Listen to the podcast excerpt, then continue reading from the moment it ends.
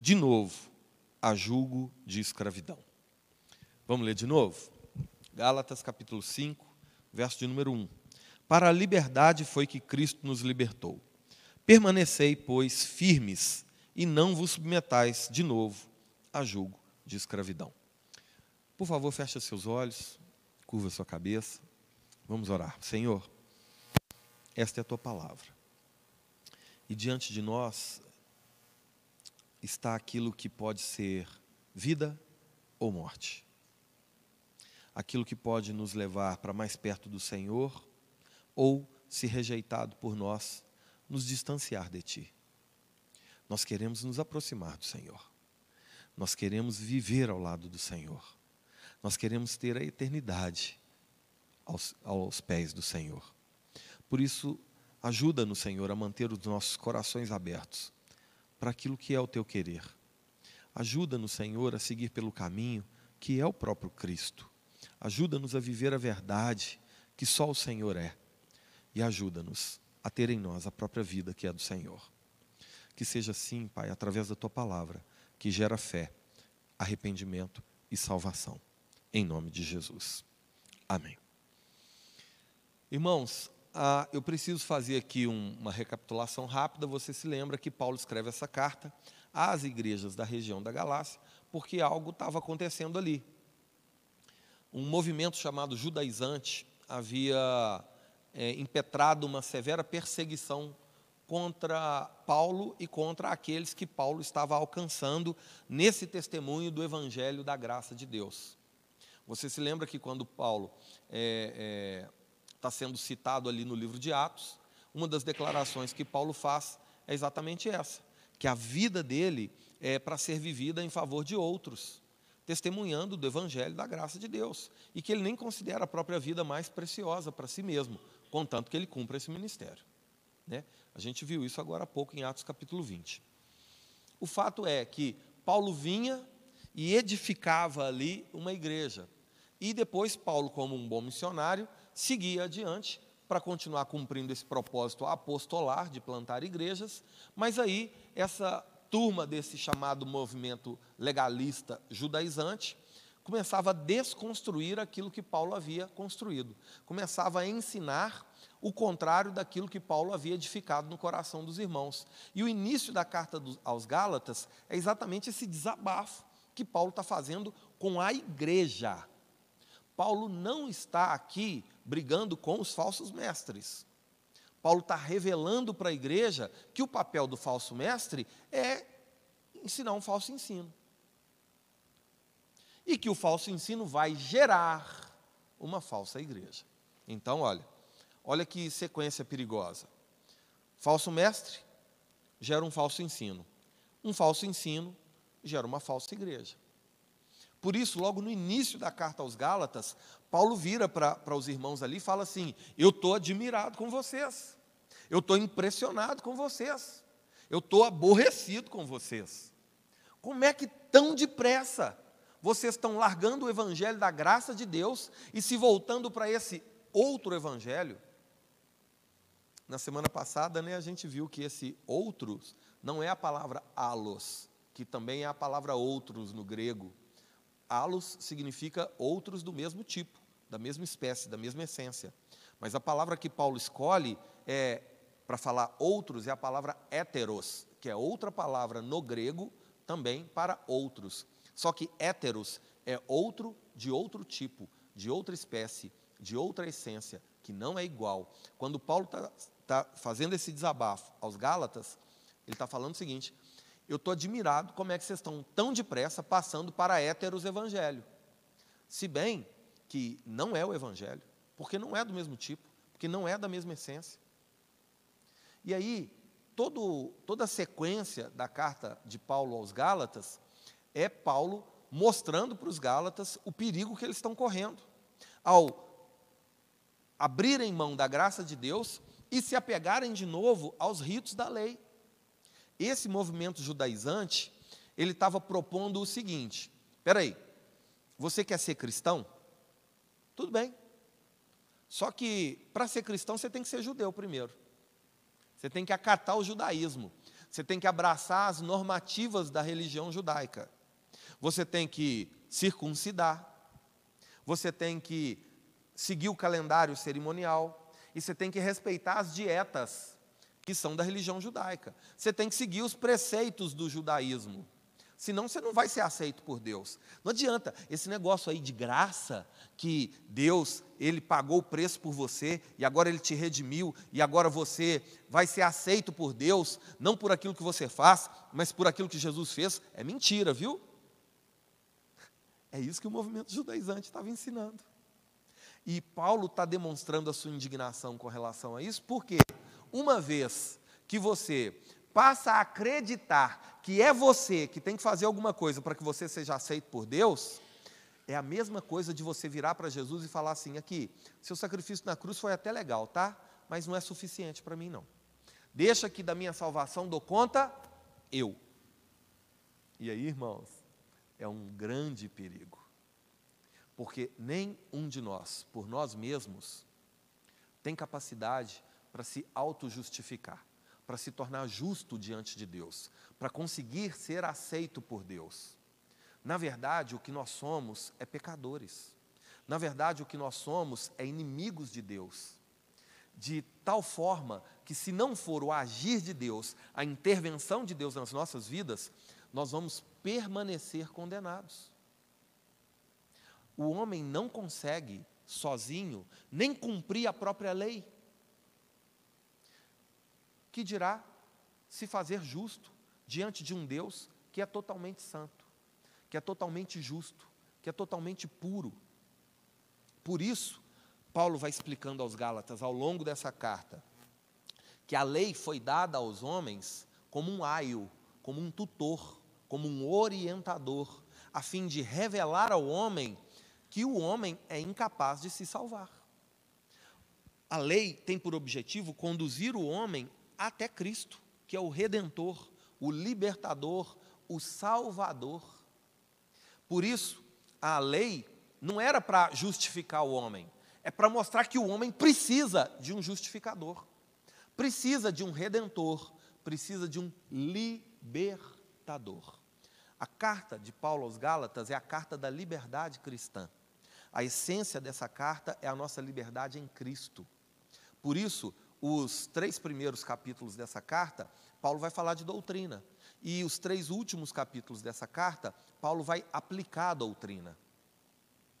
Agora, é, nós vimos na semana passada, depois de Paulo fazer um esforço assim tão grande para explicar que a promessa é maior do que a lei, que a graça é superior aos ritos da lei e que não é necessário acatar esse ensino maligno que os falsos mestres estão trazendo, que é possível permanecer na graça de Deus, porque a graça é suficiente, que nós somos salvos pela fé, pela graça, mediante a fé, e que isso não vem de nós, é dom de Deus, para que ninguém se glorie depois de ensinar todas essas coisas, quando Paulo escreve aos Gálatas, quando Paulo escreve aos Efésios, quando Paulo fala aos Colossenses, aos Tessalonicenses, aos Romanos, aos Coríntios, Paulo meio que resolve desenhar para os Gálatas. O final do capítulo 4 é Paulo fazendo uma alegoria entre Agar e Sara, as duas mulheres que Abraão teve uma representando a escravidão, simbolizando a lei, e outra representando a liberdade, a graça. Então, a promessa foi dada a Abraão e a Sara. E quando Abraão resolveu dar um jeitinho para Deus no cumprimento da promessa de Deus, gerou Ismael. Ismael nasceu de Agar, que era uma escrava. E pela lei, pela própria lei, olha a incoerência, pela própria lei, aquele que nasce de uma escrava é escravo e permanece escravo, e jamais será livre. Mas aquele que nasce da que é livre, permanecerá livre. Então o que Paulo está falando é o seguinte: olha, por causa de Cristo, por causa da cruz de Cristo, por causa do sacrifício de Cristo, nós somos livres, nós somos libertos. Por que então a partir de agora, voltar para a escravidão. Se você agora nasceu livre em Cristo, você quer desfazer o seu novo nascimento e voltar para o jugo da lei? E voltar para a escravidão dos ritos da lei? Não faz sentido. Aí Paulo começa a comparar Agar e Sara, duas alianças, aliança da lei e aliança da graça, escravidão e liberdade. Aí Paulo fala dos filhos que elas tiveram, Ismael e Isaac. Ismael como aquele que vai permanecer a, a, afastado, escravo. Isaac, aquele que é livre. E por fim, Paulo conclui o capítulo 4 falando dos dois destinos. O destino da escravidão é a escravidão, é a condenação. Mas o destino da liberdade é a liberdade.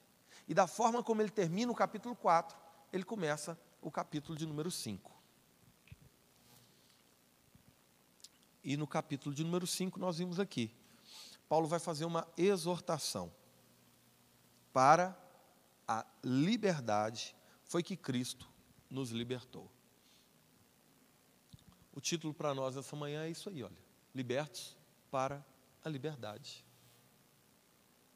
Antes da gente seguir aqui nesse texto, que fala sobre a graça de Deus, eu gostaria de falar para você o que não é a graça de Deus. Liberdade é uma coisa, libertinagem é outra coisa. Libertinagem é o abuso da liberdade. Todos nós somos livres e Cristo nos libertou para a liberdade. Só que nós não podemos usar a liberdade com a qual fomos libertos para viver de forma inconsequente, para viver conforme queremos, para viver da forma que achamos ser a ideal. Porque na verdade, na verdade, nós somos libertos sim. Libertos sim, mas para viver a vontade de Deus. Não é para viver a nossa vontade porque a nossa vontade nos conduziu para um lugar de afastamento de Deus. A nossa vontade nos distancia de Deus. A nossa vontade transgride a vontade de Deus. Então, de que Cristo nos libertou? De várias coisas. Entre elas, de nós mesmos. Então, aquele que se diz livre no Senhor, ou livre em Cristo, ele é livre para viver para Cristo. Ele é livre para não ficar mais preso nas, nos próprios desejos, nas próprias concupiscências e nas consequências que os nossos desejos naturais trazem. Nosso desejo natural não nos afasta de Deus, irmãos. Nosso desejo natural nos leva a pecar. O coração do homem é enganoso, o coração do homem é mau. Há caminhos que para o homem parecem ser direitos, mas por fim são caminhos de morte. Morte é o salário do pecado, né? É a separação entre nós e Deus. Então, graça não é exercício da libertinagem. Graça não é eu fazer o que eu quero fazer, a hora que eu quero fazer, com quem eu quero fazer. Não. Existem parâmetros, conceitos que devem ser observados e que podem ser observados por aqueles que são, por aqueles que são livres. O libertino, ele acha, o libertino, ele acha que ele é livre, mas ele é escravo. Ele é escravo dos próprios desejos. Ele é escravo da própria opinião. Ele é aquele que fala assim: eu não levo desaforo para casa. Ah, se pisar no meu pé, vai tomar de volta. O libertino, ele nunca foi livre, irmão. Não é essa liberdade da qual fomos libertos. Nós somos libertos de tantas coisas terríveis, entre elas, de nós mesmos. Então, o que, que não é graça? Graça não é também eu interpretar a vontade de Deus da forma como eu acho que deve ser interpretado. Justiça é o que Deus diz, da forma como Deus diz. A lei não é ruim, não, irmãos. A lei serve para nos mostrar que nós não somos capazes. Só que aquele que verdadeiramente é livre em Cristo, ele vai se apoiar nos preceitos da lei como orientação para a sua vida. Para criar conceitos de moralidade, para criar conceitos de civilidade, para criar conceitos nossa, do nosso relacionamento público. Se não tivesse a lei, a anarquia iria se instaurar.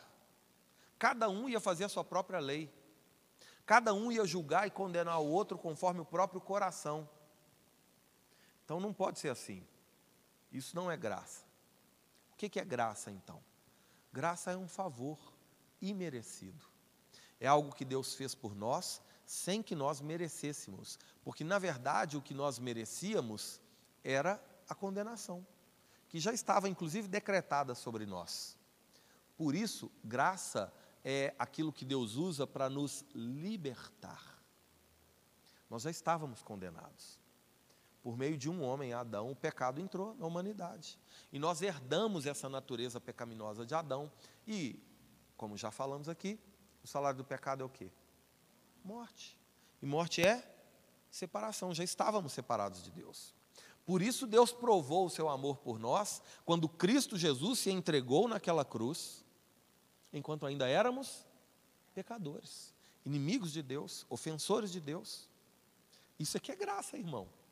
Você é inimigo de Deus, você trabalha contra Deus, você fere a santidade de Deus em tudo que você fala, em tudo que você faz, e mesmo assim, sem você merecer, sem você fazer nada em favor disso, Deus derramou graça sobre a sua vida para te retirar desse lugar de pecado, para te retirar desse lugar de condenação, de afastamento.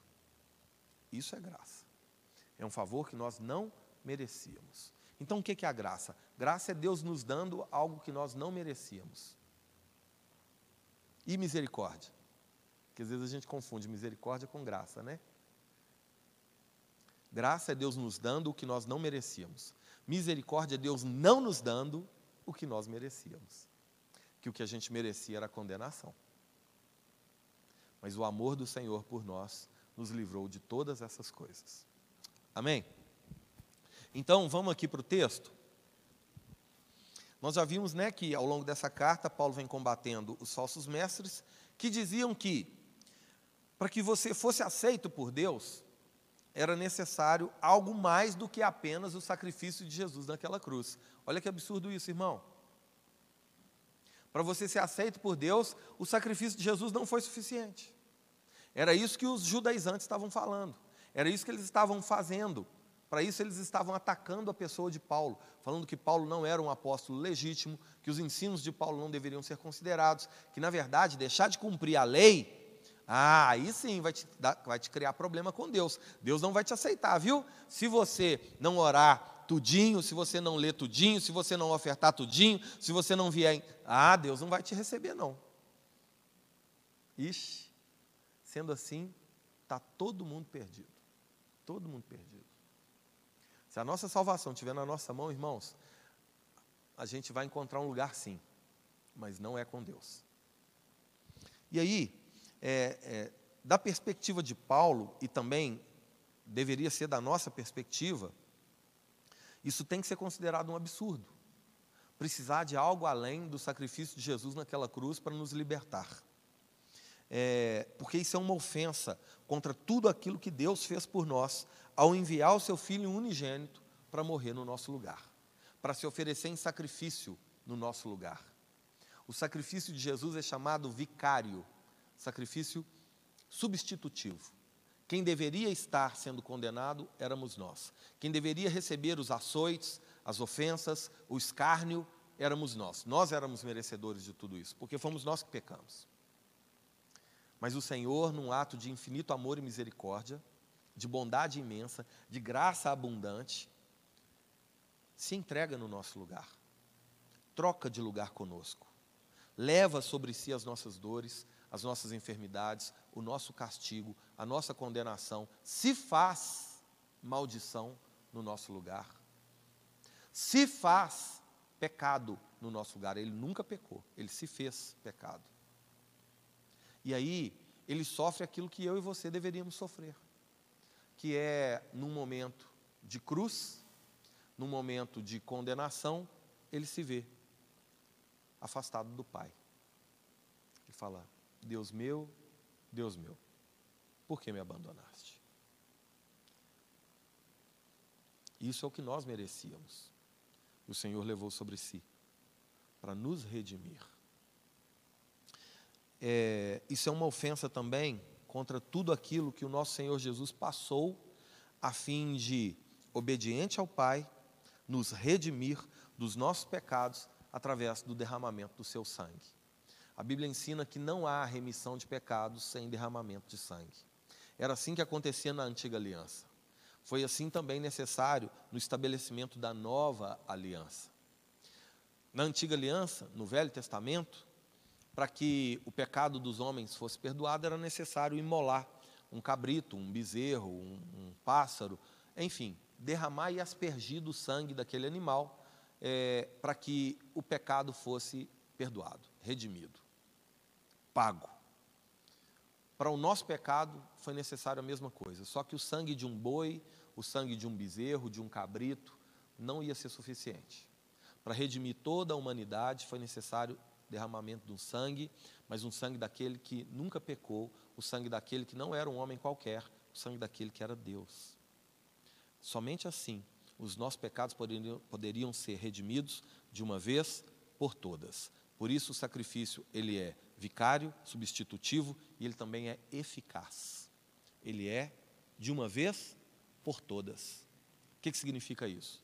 Que não é necessário mais voltar a sacrificar que não é necessário mais voltar para os ritos da lei, que não é necessário mais dar oferta de sacrifício, que não é necessário mais andar no vale do sal, que não é necessário mais fazer nada, porque o Senhor já fez tudo. Quem está aqui comigo? Por isso, da perspectiva de Paulo e da nossa perspectiva também, é um absurdo virar as costas para a graça para se apegar aos ritos da lei. Porque nós já fomos libertos de tudo isso. Será que agora nós queremos nos acorrentar de novo? Voltar a nos oprimir de novo com a tentativa de nos justificar sem que sejamos capazes de fazer isso? É disso que Paulo está falando. Por isso, Paulo vem explicando que não são as obras da lei capazes de nos justificar e que, na verdade, a lei nos mantém distantes daquilo que verdadeiramente nos aproxima de Deus, que é a fé e a graça. Porque sem fé, irmãos, também é impossível agradar a Deus. Mas até mesmo a fé que nos aproxima de Deus vem de Deus, de várias formas. A natureza proclama a glória de Deus, a chamada revelação natural. A revelação de Deus dada a nós através da natureza nos mostra Deus, só que não é suficiente para nos fazer voltar para Deus. A natureza proclama a glória de Deus, revela a glória de Deus, mas era necessária a revelação não só natural, mas também especial. E a revelação especial que Deus nos deu, sabe o que é? Está aí nas suas mãos, ó. olha aí. A palavra, a Bíblia, que também revela a Deus. Só que não só revela a Deus, como gera fé, que é o que nos faz voltar para Deus. Então, até mesmo aquilo que era necessário para que pudéssemos voltar para Deus, foi Deus quem providenciou. Como virar as costas para isso? Como negar essa graça? Para tentar construir, na força do próprio braço, ou do próprio coração, um caminho de volta para Deus? A gente já viu que o coração do homem é enganoso. Enganoso a tal ponto que era necessário fazer o que com esse coração? arrancar ele e trocar ele, porque ele é de pedra, e colocar um de carne. Para quem? Para o Espírito Santo habitar. Para então a fonte da vida, né? para então a própria vida de Deus habitar em nós e nos conduzir de volta para Deus. Ah, pela lei vem também o orgulho, vem também a soberba, vem também o sentimento meritório. Quando a pessoa acha que ela vai se justificar pela lei, ela se torna legalista. Ela começa a acreditar que é ela que é, ela que é boa, ela que consegue. Irmãos, e, e se a pessoa está usurpando a glória para si, ah, não tem nada de Deus nela, porque Deus não divide a glória com ninguém. Se nós pudéssemos salvar a nós mesmos, não precisava de Jesus na cruz. Mas Jesus foi para a cruz exatamente porque não éramos capazes. Então, pela lei, vem o orgulho, vem a soberba e vem esse sentimento de mérito próprio. Já a graça nos revela que o mérito não é nosso. mas é de Deus, que fez por nós o que nós não podíamos fazer nem por nós mesmos. E se a gente passa a entender isso, que nós não éramos capazes de fazer por nós o que foi feito, e foi necessário que o Senhor fizesse, todo o mérito, toda a honra, toda a glória só pode ser dada a quem? A Deus. Já que nós somos salvos pela graça, mediante a fé, e isso não vem de nós, é dom de Deus, não de obras, para que nenhum de nós se glorie. A indignação de Paulo era ver que os Gálatas estavam deixando essa graça, deixando a graça de Deus, para outra vez se voltarem a se tornar escravos de ritos e práticas legalistas da religiosidade, é, que propunha é, é, ritos e práticas legalistas que a religiosidade propunha. Então é aquela, é aquela situação, irmãs, irmãos e irmãs. É tentar, depois de nascer de novo, entrar de novo na barriga da mãe. Você lembra a conversa de Jesus com Nicodemos? Nicodemos era um príncipe da lei, era um dos principais da sinagoga, era um doutor da lei. Primeira coisa é que ele foi procurar Jesus de noite. Aí isso aí por si só já mostra um pouco de orgulho já revela um pouco da soberba do coração dele. Não queria ser visto pelas pessoas com Jesus, porque, peraí, eu é que sou doutor da lei, por que, que eu estou procurando um outro? Isso depõe contra a pessoa, né? Então, todas as vezes que publicamente a gente se rende a Jesus, nós estamos declarando humildade. Mas quando a gente só procura Jesus no secreto, ou não no secreto para ter intimidade no secreto, mas no secreto para ninguém ver e ninguém saber, é aquele crente agente secreto, é orgulho. E aí ele procura Jesus e fala para Jesus assim: Olha, como é que é esse negócio aí de nascer de novo? Jesus responde para ele: Você não é doutor da lei? Me explica aí. Aí ele fala: Olha, não tem como nascer de novo, não. Será que um homem já barbado assim vai entrar de novo na barriga da mãe? Olha a cabeça do religioso, como é que funciona?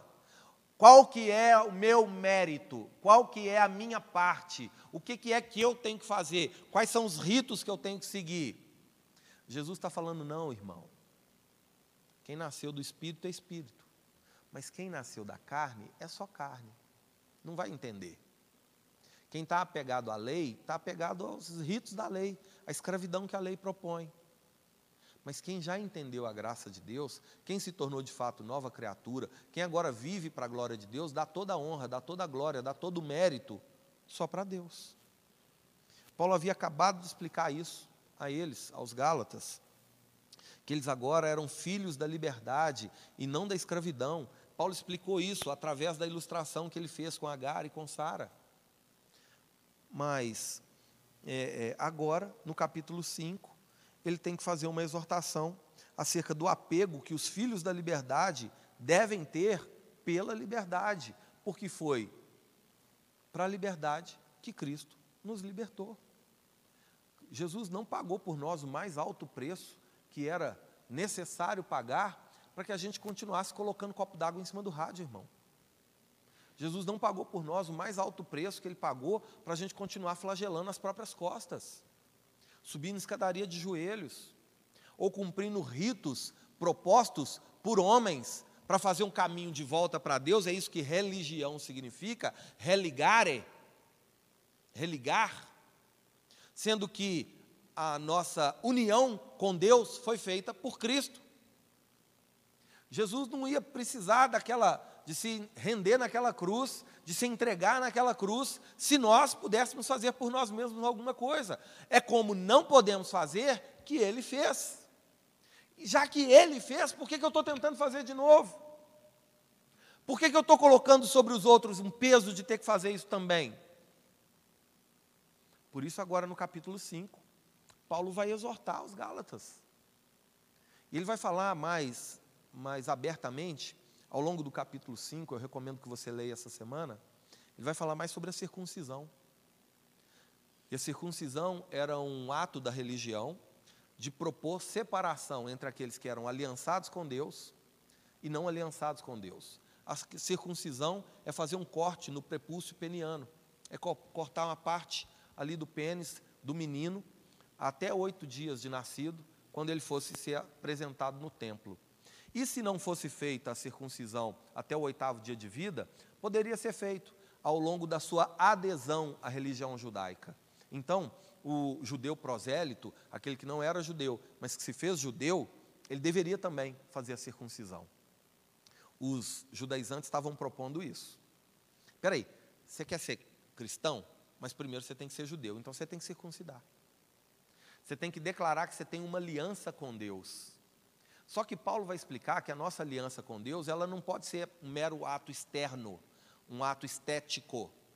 A nossa aliança com Deus está num coração regenerado, uma vida transformada. A nossa aliança com Deus está na presença do Espírito Santo em nós. A nossa aliança com Deus está em vivermos a liberdade da qual Cristo nos libertou.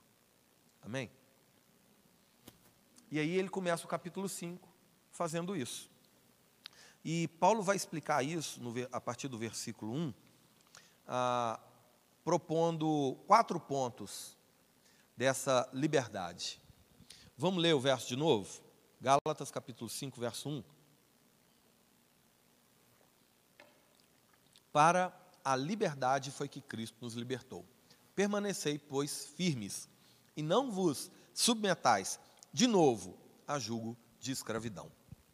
Essa exortação ela está proposta aqui em quatro pontos. Vocês viram que Paulo vem se esforçando ao longo de toda a carta para explicar isso para eles.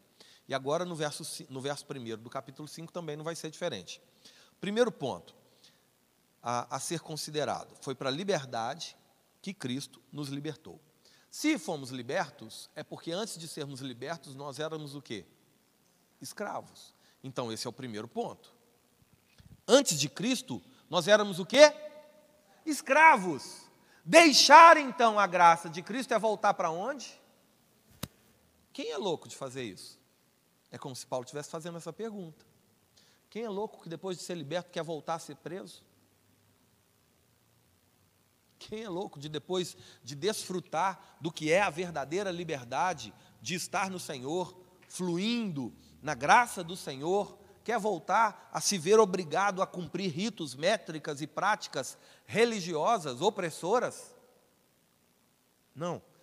Antes de Cristo, nós éramos escravos de, de, de quatro formas diferentes. Olha só, primeiro, éramos escravos do diabo. Vivíamos para fazer a vontade do diabo, que é o príncipe deste século, que é aquele que cegou o entendimento daqueles que vivem segundo princípios e valores desse século. Éramos escravos do diabo. Fazíamos a vontade do diabo. Tínhamos por pai o próprio diabo, porque vivíamos na mentira. Então, Antes de Cristo éramos escravos. De quem? Do diabo. De quem mais éramos escravos? Segundo, da própria carne. Éramos guiados pela nossa lascívia, éramos guiados pelas nossas próprias concupiscências. Tiago, irmão de Jesus, ele vai falar isso. Tiago, capítulo 1, versículo 14, vai dizer que o homem, ele é atraído e seduzido pelas suas próprias concupiscências. É a carne que guia o homem, é a paixão que guia o homem. Dá vontade de fazer, ele vai lá e faz. Não pode, mas ele faz porque quer fazer. Porque o pecado alimenta a carne, irmão. O pecado agrada a carne porque a carne é caída. A carne é decaída, a carne é contaminada pelo pecado. Então, o alimento da carne é o pecado. Por isso, vocês vão ver a partir da leitura do capítulo 5, que Paulo vai falar assim: que ah, tem que tomar muito cuidado com as obras da carne. E ele vai listar as obras da carne. E aí ele vai falar assim: olha, tem que tomar cuidado com isso, porque os que praticam tais coisas não vão herdar o reino dos céus. Os que praticam, os que colocam o pecado como parte das suas vidas. E aí, é, Cristo nos libertou também de quê? Do mundo do sistema desse mundo, dos princípios e valores que são alheios à vontade de Deus. Isso é sermos libertos desse mundo. Nós estamos no mundo, mas não somos mais desse mundo.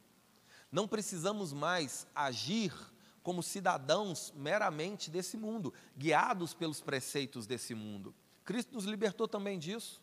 Nós agora podemos, irmãos, viver ainda na terra, mas como se já estivéssemos no céu, abraçando para nós o governo de Deus, o reino de Deus, o domínio de Deus sobre nós, buscando uma justiça que é mais elevada, princípios e valores que não são da terra, mas são do céu, na maneira de agir e na maneira de reagir, revelando a graça de Deus, a liberdade.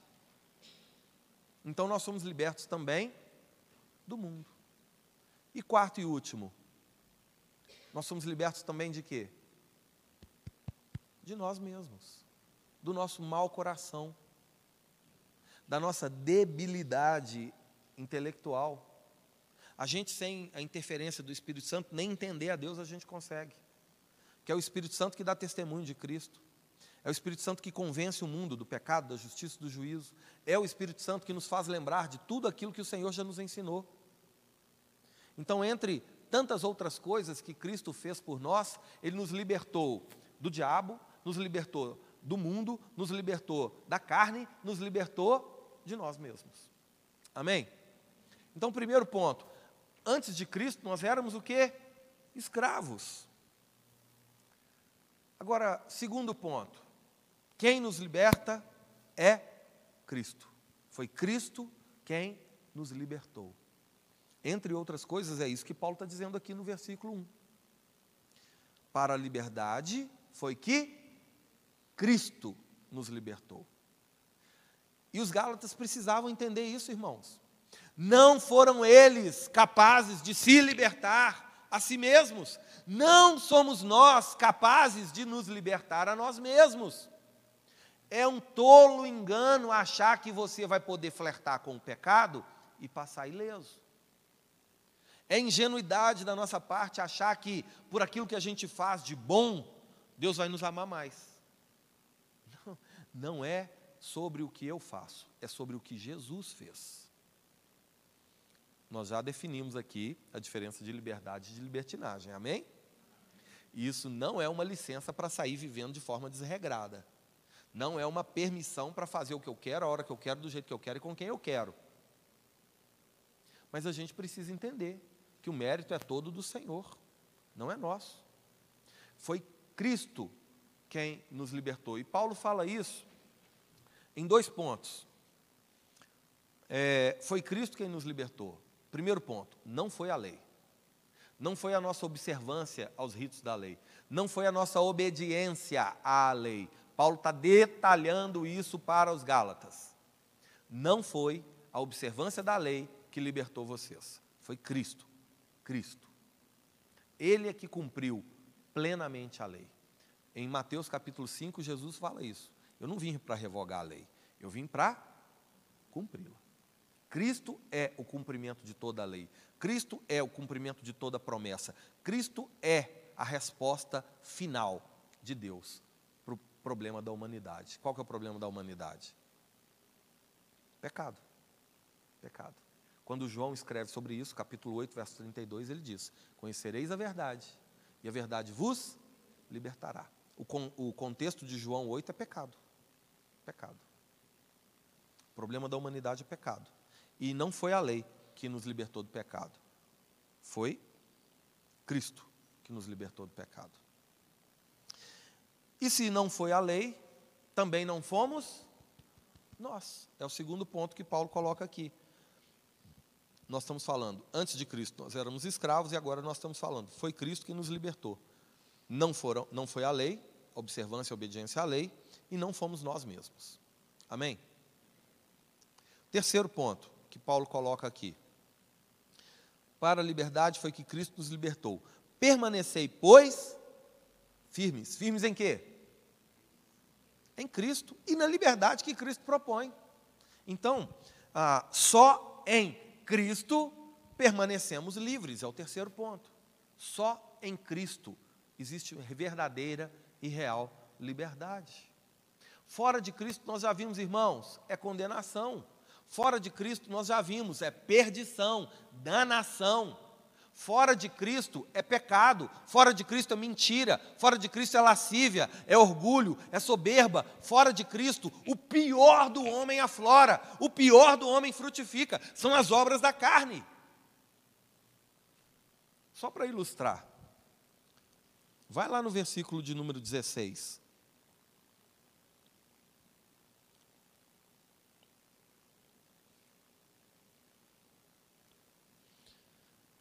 Digo, porém, andai no espírito e jamais satisfareis as concupiscências da carne, porque a carne milita contra o espírito e o espírito contra a carne, porque são opostos entre si, para que não façais o que porventura seja do vosso querer.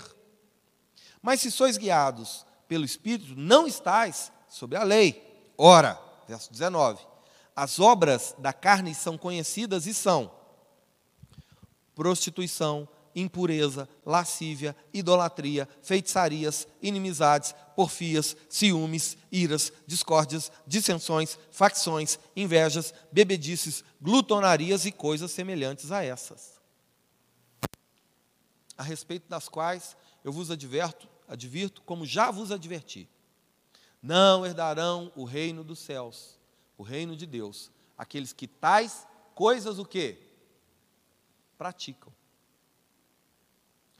Praticar é fazer disso parte da sua vida. Porque ele havia dito anteriormente: a carne milita contra o espírito, o espírito milita contra a carne, porque são opostos. São contrários.